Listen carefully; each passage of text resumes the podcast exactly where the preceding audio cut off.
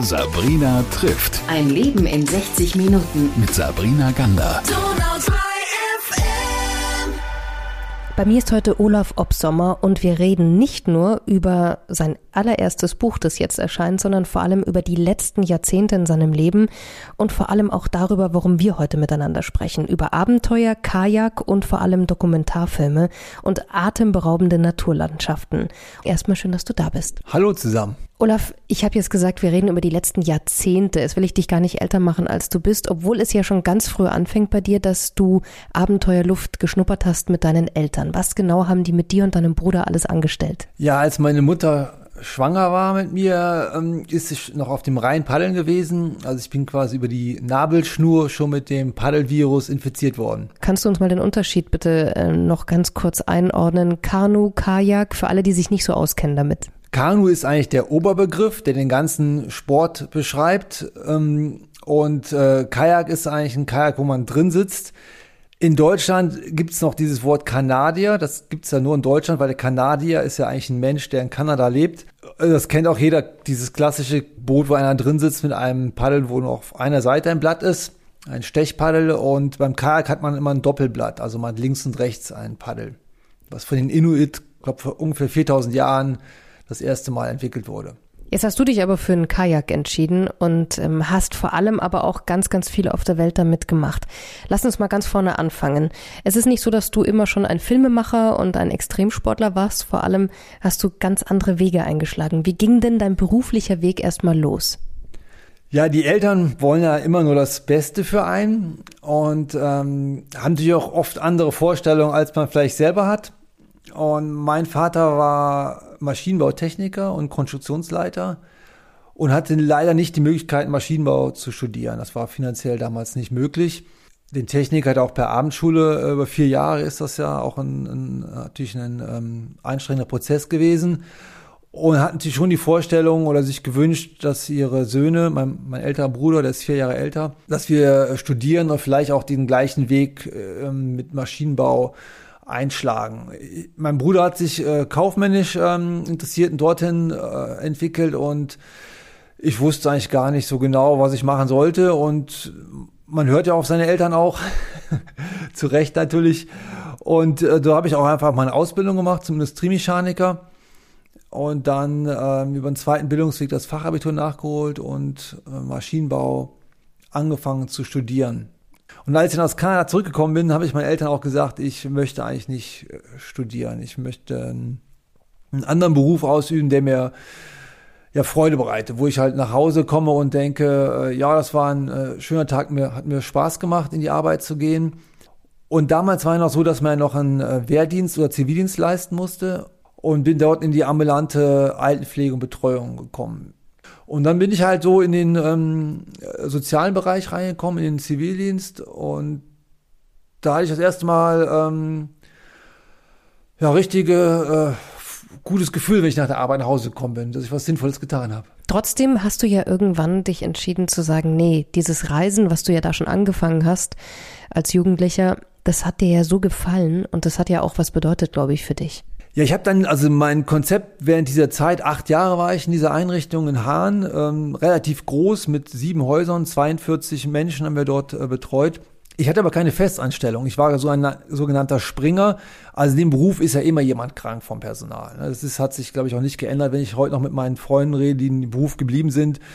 Und so habe ich relativ viel gearbeitet, so 140 bis 180 Stunden. Habe mir immer nur die Hälfte auszahlen lassen, habe mir quasi so ein Zeitkontingent angearbeitet. Und wenn ich dann so genug Zeit hatte oder genug Geld für so zwei, drei Monate, habe ich die dann mir freigenommen. War da trotzdem natürlich sozialen Krankenversichert, habe äh, Geld bekommen und habe dann meine Reiselust ausgelebt. Und das habe ich acht Jahre gemacht.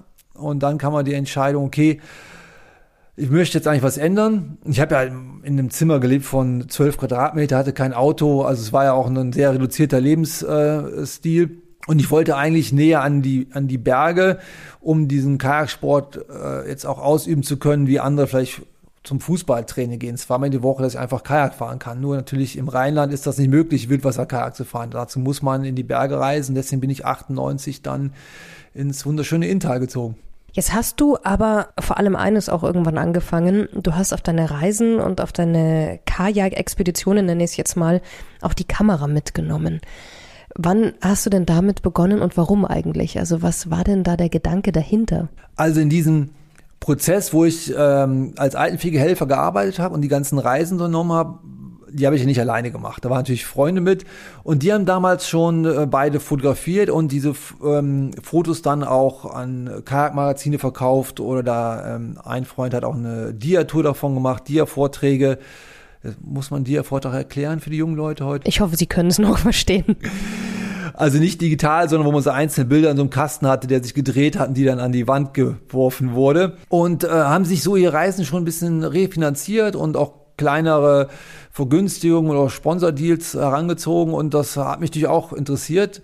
Und dann wollte ich auch damit anfangen mit dem Fotografieren. Nur meinten dann beide Freunde von mir, es macht ja keinen Sinn, wenn wir drei losziehen, an die gleichen Ort, alle drei uns gegenseitig fotografieren und alle drei versuchen, die gleichen Magazine zu beliefern in einem ganz kleinen Markt, wo wir reden jetzt, ich habe gerade plural gesagt, es gab, es eigentlich nur ein Magazin und dann die, das Magazin vom Deutschen Kanuverband. Und ob ich mir das anderes vorstellen könnte, äh, ich sollte auch mit den Filmen anfangen. Weil in der Zeit, Mitte der 90er, kamen dann die ersten digitalen Camcorder auf den Markt. Und mir war es ja egal. Ich bin ein ähm, schrecklicher Pragmatiker. Und äh, habe ich so, ja, mache ich das im Film, hört sich auch gut an. Und so bin ich quasi ähm, dort reingerutscht, habe meinen Bausparer gekündigt und äh, hatte ja keine Kohle, brauchte eine Kamera und habe dann ähm, 5000 D-Mark in meinen ersten Camcorder gesteckt. Das ist ja so ungefähr genau das, was die Generation vor dir, also die Elterngeneration, nicht wollte. Also einen Bausparer auflösen für eine Kamera und ähm, einen sicheren Job irgendwann hinschmeißen und ähm, überhaupt wildes Reisen in entlegene Gegenden. Wie haben dann deine Eltern darauf reagiert? Es war sicherlich eine schwierige Zeit. Also ich gab auch Situationen, wo ich meine Eltern relativ wenig im Jahr gesehen habe. Wenn es waren es vielleicht äh, keine Handvoll, wo ich sie dann besucht habe es kam immer wieder das Thema auf, was möchtest du mal machen? Na, klar, Eltern machen sich Sorgen. Ne? So die, ja, jeder kennt ja Weihnachten, Familienfest. Und irgendwann habe ich meinen Eltern auch mal gesagt, also wenn er das jetzt nicht schafft abzuschließen, dann komme ich nicht mehr. War eine ziemlich radikale Kur, glaube ich, aber hat funktioniert.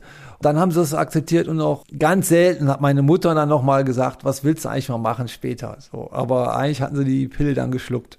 Du hast irgendwann ja davon gelebt und du hast vor allem ja auch unglaublich tolle Länder und, und Landschaften bereist. Was waren denn für dich so die beeindruckendsten Dinge und Momente, die du gesehen hast? Und wie hast du es geschafft, eigentlich dich komplett darauf einzulassen? Ich habe ungefähr 44 Länder bereist jetzt und kann gar nicht sagen, was das schönste Erlebnis war, weil es einfach so viele waren. Grundsätzlich sage ich dann immer gerne auf diese Frage, das äh, Wichtigste ist ja, mit wem man reist. Jeder kennt das, du kannst an den schönsten Ort der Welt deinen Urlaub verbringen, aber wenn untereinander die ähm, Harmonie oder Chemie äh, zwischenmenschlich nicht funktioniert, dann bringt man nur schlechte Erinnerungen wieder und eigentlich bleibt, bleiben die schlechten Erinnerungen gar nicht, wie schön der Ort eigentlich war, wo man dann, ähm, den man bereist ist. Da kann ich das nicht sagen. Und ich habe auch fast zu 99 Prozent eigentlich immer auch geschafft, mit wirklich äh, wunderbaren Menschen unterwegs zu sein. Und ja, es gibt so viele schöne Plätze auf der Welt. Das ist ganz schwierig, das festzulegen. Aber ich bin schon eher, also ich bin auch gerne ähm, in Afrika unterwegs, aber irgendwie das Nordische ähm, zieht mich mehr an. Also vielleicht war ich mal ein, ein Rentier im früheren Leben oder ein Wikinger. Also Norwegen ist eine große Leidenschaft, aber auch äh, Kanada, Island, äh, also diese rauen, kargen Landschaften äh, faszinieren mich auch möglichst wenig Menschen mag ich auch ganz gerne. Ähm, es gibt dann auf deinem Buch, ähm, Sick Lifeline heißt es übrigens, dass wir auch mal hier Werbung machen dafür. Da gibt's ganz oben drauf das erste Bild, das sieht ja irre aus. Das würdest du, ich weiß nicht, so ein Gletscherwasserfall runterdüsen. Wo ist denn das aufgenommen? Ja, das ist der Götterwasserfall in Island. Island ist so ein in der Wildwasserszene wird das als Königreich der Wasserfälle bezeichnet. Und wenn man nach Island fährt zum Wildwasserfahren, geht es auch nicht darum, Strecken zu befahren, sondern Höhenmeter. Also man, man fährt mehr Höhenmeter als Strecke wahrscheinlich. In der Wildwasserszene sagt man zu auch äh, Park and Hack. Also das heißt, man parkt sein Auto, fährt einen Wasserfall, äh, lädt das Kajak wieder auf und fährt zum nächsten Wasserfall. Und das ist eigentlich so das klassische Paddeln in Island. Und natürlich gehört da der Götterwasserfall auf die Liste. Zu einem natürlich beim Namen muss man natürlich schon herunter paddeln. Dann ähm, ist natürlich auch wunderschön geformt. Das ist ja so, ein, so eine Art U, wie so einem Kessel, sehr breiter Wasserfall mit ganz verschiedenen Fahrlinien auch für uns Wildwasserfahrer. Das heißt übersetzt, es gibt ähm, mehrere Stellen, wo man diesen Wasserfall fahren kann. Das ist ja quasi dann nicht nur ein Wasserfall hat, sondern mehrere Wasserfälle hintereinander. Nur man muss natürlich sein Boot mal hochtragen und fährt dann erst die eine Linie, dann die nächste. Und zwar ein Freund von mir war schon mal dort ähm, im Winter zum Skifahren und hat dann diese Wasserfälle gesehen mit Eiszapfen. Und hat sich überlegt, ah, das, da jetzt ein, der ist Fotograf, äh, der Michi, und hat gesagt, das ist eigentlich das Foto. Ne? Ein Wildwasser-Kajakfahrer mit Eiszapfen. Hat es auch so noch nicht gegeben. Und dann haben wir dort ein Projekt aufgezogen, haben das dann angeleiert äh, und sind dort hingefahren. Das war 2018 und ich war eigentlich hinter der Kamera. So, ich bin mittlerweile so weise, dass ich äh, ähm, mich gut hinter meiner Kamera verstecken kann und habe dann die die Action den jungen Leuten überlassen. Das auf dem Foto ist der Adrian Matern aus Deutschland, ist eigentlich so ein, ein Shootingstar. Hat zum, Adrian Matern hat zum Beispiel Wasserfälle befahren um die Höhe von 42,5 Meter. Also ist, äh, ist ein professioneller Kajakfahrer und ganz vorne mit dabei. Und der war unter anderem mit dabei und ist auf diesem Foto zu sehen. Und ähm, das war auch eine gelungene Show und Produktion. Glaube ich sofort. Wenn man so einen Wasserfall mit seinem Kajak runtersaust, weil anders geht's ja gar nicht. Was ist das für ein Gefühl? Ich habe das noch nie erlebt. Die Faszination vom Wasserfallbefahren ist sicherlich diese äh, der freie Fall. Hm, so, das begeistert uns Menschen ja oder nicht uns alle, kann jetzt nicht für jeden Menschen, manche haben ja auch Höhenangst oder Angst davor, aber dieses Gefühl, fliegen zu können, ist, glaube ich, schon äh, irre, so dieser Gedanke, wenn man das könnte. Und ähm, das ist so meine Theorie, das ist wahrscheinlich einer dieser Gründe die, für diese Faszination von ähm, Wasserfällen. Wasser an sich hat natürlich noch einen besonderen Reiz, ist ja ein dynamisches Element, ist nie gleich, es passiert ja immer was ähm, mit dem Wasser und das erlebt man als Paddler ja auch und ist ein kraftvolles Element, also ist ja sehr, ähm, sehr viel Kraft dahinter. Und sich damit auseinandersetzen, damit zu bewegen. Also dann dieser, diese Einfahrt auf den Wasserfall, wo man nur so eine Horizontlinie sieht, man sieht äh, Gicht, wenn man Glück hat, sieht man einen Regenbogen. und dann kommt dieser Moment des Absprungs, dann dieser freie Fall und äh, im Idealfall natürlich dann auch eine ähm, gute Landung und dann natürlich ein unendliches Glücksgefühl, wie es bei vielen Extremsporten ja auch, man sagt Adrenalinsucht die, oder Adrenalin-Junkie, die Sportler hören das ja ungern, ähm, dass sie so darauf reduziert werden. Aber es ist natürlich schon eine humanelle Sache. Also ich kenne das ja auch, wenn man irgendwas äh, geleistet hat, ob es jetzt ein Wasserfall ist oder eine schwere Stelle, ähm, der ganze Körper bebt und man merkt, es passiert was und das fühlt sich gut an. Was auch immer ist, ähm, das äh, kann einen auch süchtig machen. Sag mal, was war so der höchste Wasserfall, den du runtergeflogen bist mit dem Kajak? Also so zu meiner Zeit, als ich wirklich auch das extreme Wildwasserfahren mit äh, gepusht habe, das war ja dann ähm, Ende der äh, 90er, 18, 20 Meter. Also äh, der eine Wasserfall war in äh, Norwegen äh, 18,5 und der andere in Réunion 20 Meter. Also ich so ähm, angefangen habe oder in den 90er Jahren war so ein 10 Meter Wasserfall, äh, war schon gewaltig und ein 20 Meter Wasserfall sind nur ganz wenige auf der Welt gefahren. Und jetzt hat sich das natürlich total gewandelt. Der Sport hat sich entwickelt. Jetzt ist ein 20 Meter Wasserfall eigentlich so ein, so ein Standard für extreme Wildwasserfahrer und Fahrerinnen. 10 Meter Wasserfälle fahren auch durchaus Hobbyfahrer, die ein bisschen ambitioniert sind. Man muss ja auch durch die, die körperliche Komponente mitbringen. Also das heißt, die Muskulatur sollte schon natürlich ein bisschen vorhanden sein, weil natürlich enorme Kräfte entstehen. Und der, der Weltrekord liegt jetzt bei ähm, 54 Meter auch schon vor zehn Jahren aufgestellt. Ähm, aber jetzt um es mal zu relativieren, das Wasserfallfahren ist ja auch wirklich so ein Extremsport, den nur eine ganz kleine Gruppe auf der Welt macht. Wahrscheinlich ähnlich wie das Big Wave Surfen. Es gibt auch nicht so viele Surfer, die 20 Meter Wellen surfen. Ich kann, ich kann mich das nicht einordnen, aber beim Kajakfahren, der Wasserfall-Weltrekord ähm, ist jetzt, der Wasserfall Palouse Falls ist keine zehnmal befahren worden. Es gab halt Wiederholungen dann. Ne? Und das gleiche ist mit dem anderen Wasserfall, den Ader Matan gefahren ist in Mexiko mit den 42,5 Metern. Der hat auch keine zehn Befahrungen. Jetzt nimm uns doch nochmal mit, wenn du in deinem Kajak drin bist und da, weiß ich nicht, durch irgendwelche Landschaften äh, paddelst. Ähm, was macht es mit dir? Ja, man ist so in seiner, äh, also wenn man paddelt, ist ähm, das einerseits auch so ein bisschen Meditation. Also Paddeln ist ja nicht nur extremes Wildwasserfahren, sondern ähm, man, man gleitet auf dem Wasser dahin. Äh, Flow-Gefühl, ganz, ganz moderner Begriff auch, passt ja auch gut zu dem, zu dem, zu dem Wasser. Das Wasser fließt ja, auch man gleitet darauf, drauf hin und Einerseits kann man ähm, sich gedanklich gut konzentrieren, wenn man jetzt einfach nur dahin gleitet und eine, ruhige Strecke fährt. Ähm, jetzt anders vielleicht beim Laufen machen oder so kann man wirklich dann seine Gedanken sehr fokussieren oder man kann seine Gedanken ja auch äh, komplett abschalten, wenn man sich nur auf diesen auf dieses Gleiten durch das Wasser äh, konzentriert und natürlich man kommt an äh, Orte dieser Welt, die sind nur mit dem Kajak möglich zu entdecken und zu erleben. Welche denn zum Beispiel? Äh, zum Beispiel natürlich tiefe Klammen und Schluchten. Natürlich ist als, als Canyoning-Sport gibt's ja auch natürlich, da kann man auch in tiefe Klammen und Schluchten. Aber natürlich nicht dort, wo viel Wasser ist, weil das geht als im Canyoning-Sport ja nicht. Das sind ja meistens Flüsse äh, und Klammen, die ganz steil sind mit ganz wenig Wasser nur.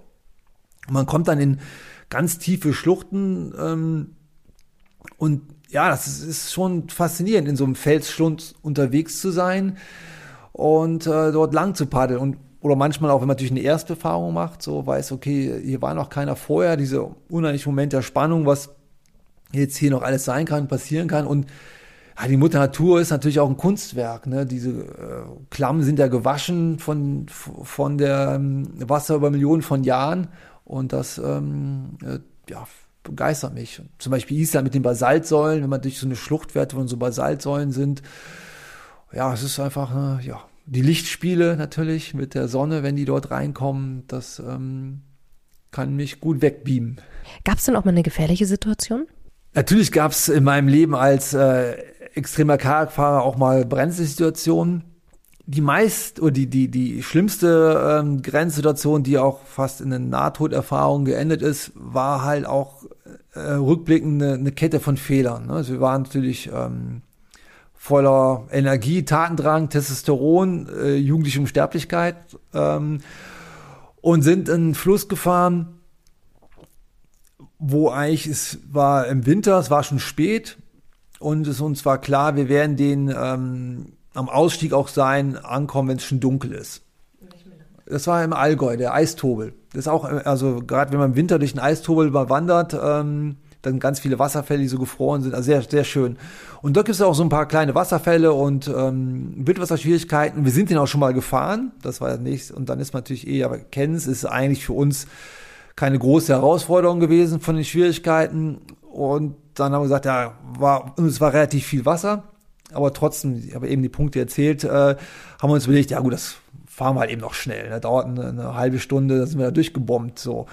Und äh, um dann, dann schnell zu sein, ist auch so, dass man sich nicht immer jede Stelle jeder anguckt, sondern nur eine aus dem Kajak springt. Also vielleicht kurz zu erklären, wenn man im Kajak unterwegs ist, im Wildwasser und irgendwann nicht mehr genau sieht, was vor einem passiert, dann muss man ja aussteigen, wenn man kein Hasardeur ist. Weil sonst wird man ja, wer weiß, wo runterfallen. Kommt der Reinfall von Schaffhausen als Beispiel. Ne? So, ähm, und dann, um, um schnell zu sein, ist so, dass einer nur aussteigt, um erstmal einen schnellen Überblick zu bekommen ob es jetzt äh, richtig gefährlich und steil wird, ob man genauer anschauen muss oder ob man nur kurz sagt, okay, ist kein Problem, wir müssen nur rechts fahren. Links ist ein Stein unter Wasser, was man ja aus dem Kajak nicht sehen kann.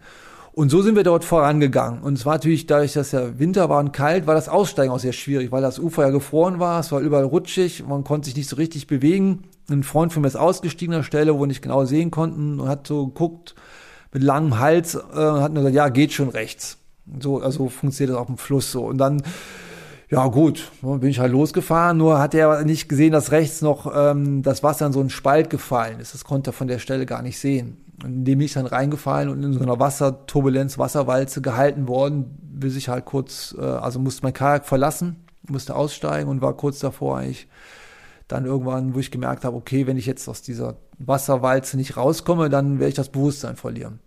Es hört sich jetzt schrecklich an, ne? So klar, keiner will sterben.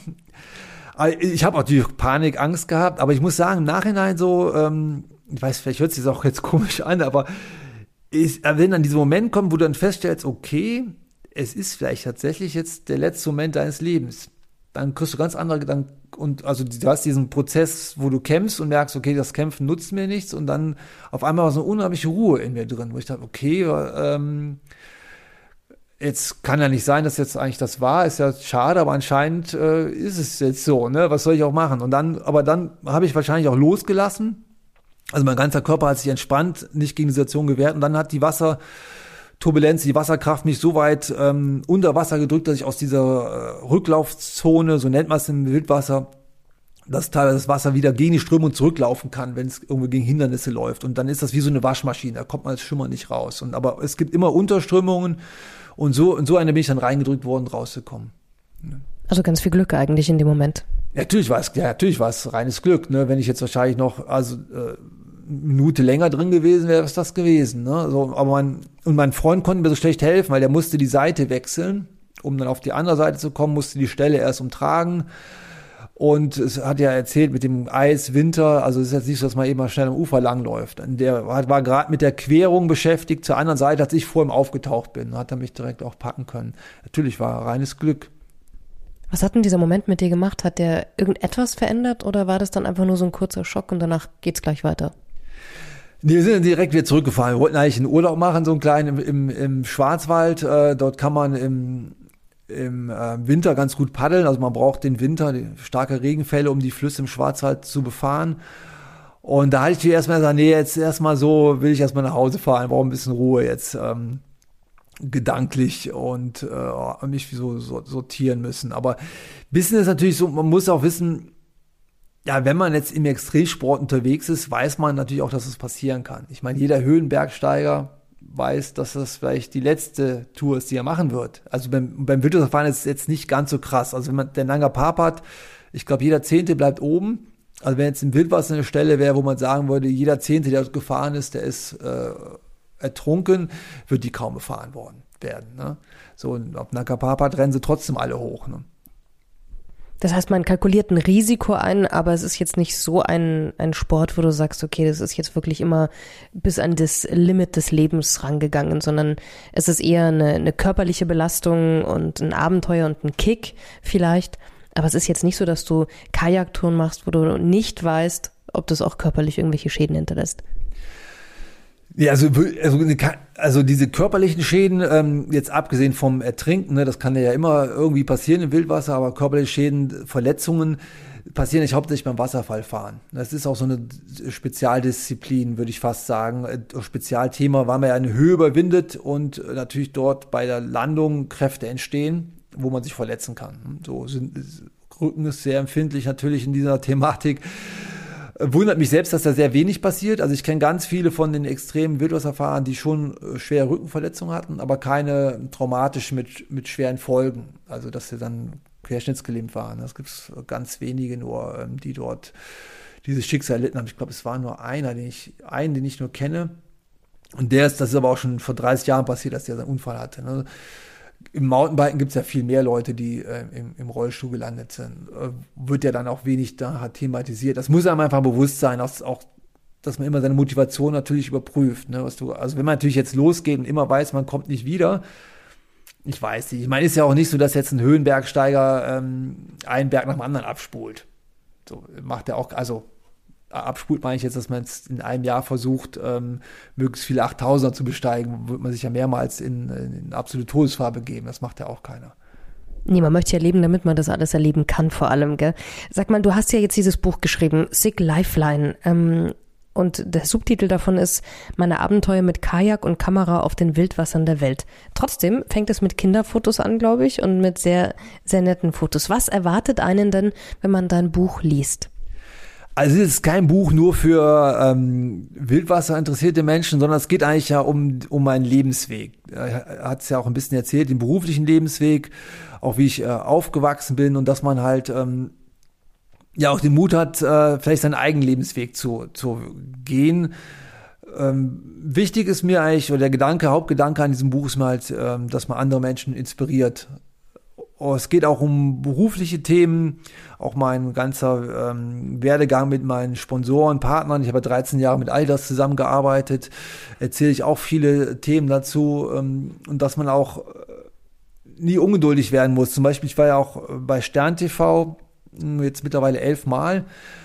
Und im Buch erzähle ich auch den Weg dahin, dass ich zum Beispiel, äh, ich habe die fünf Jahre lang angeschrieben Und es gab schon Jahre, wo ich gesagt habe, jetzt mache ich es nicht mehr. Ne? Manchmal ist das Ego ein bisschen gekränkt. Ne? So, äh, ich liefere so tolle Inhalte und nie reagiert einer. Irgendwann ich gedacht, es ist egal, du musst einfach, äh, weit kostet sich ja nichts, die anzuschreiben. Ne? So habe ich dann die Co. wieder gekriegt und habe sie immer angeschrieben. Und dann nach fünf Jahren hat sich dann ein Redakteur mal gemeldet. Äh, das hört sich ja gut an, was ich mache. Und dann war ich ähm, elf Jahre in Folge dabei manchmal so zweimal im Jahr. Und das gleiche gilt auch für andere, für Sponsordeals auch oder andere ähm, geschäftliche Sachen, dass man ähm, auf alle Fälle äh, nicht den Kopf in Sand stecken sollte. Es gibt immer eine Tür, die sich öffnet.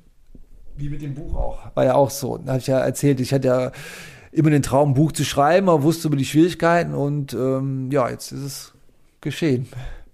Jetzt weiß ich, du bist jetzt auch Familienvater. Also so wie deine Eltern empfunden haben, weiß ich nicht. Empfindest du jetzt auch, dass die Kinder eher so in Sicherheit bleiben sollen und dann so einen soliden Lebensweg gehen sollen oder motivierst du sie eher zu Abenteuern? Also meine Kinder sind ja noch relativ äh, äh, klein mit ähm, sieben und neun. Natürlich möchte man für seine Kinder einfach nur das Beste, ne? dass sie eine äh, gute Schulausbildung bekommen, um dann auch möglichst natürlich ein äh, sinnvollen Beruf erlernen zu können, den, den Freude bereitet. Ob das so kommen wird, äh, weiß ja keiner. Ne? Man versucht natürlich das, äh, welchen Weg meine Kinder gehen werden. Vielleicht werden sie genau umgekehrt gehen, dass sie sagen, okay, diesen Weg von meinem Vater, den finden wir viel zu ähm, risikobehaftet. Ist ja oft so, ich bin ja einen ganz anderen Weg gegangen ähm, als meine Eltern. Und vielleicht gehen sie einen ganz anderen Weg als ich. Aber natürlich äh, würde ich mich freuen, wenn sie halt äh, die Welt bereisen. Das ist eigentlich das Wichtigste. Erst wenn man die Welt bereist, äh, stellt man fest, es sind überall eigentlich nur Menschen und alle Menschen wollen eigentlich nur Liebe und Harmonie. Und die ganzen Probleme kommen ja nur durch irgendwelche äh, Menschen, die anderen Menschen ihre Ideologie aufdrücken wollen. Und ähm, dadurch entstehen dann die und andere Konzepte nicht akzeptieren, Lebenskonzepte und dann äh, geht der Streit los. Ne?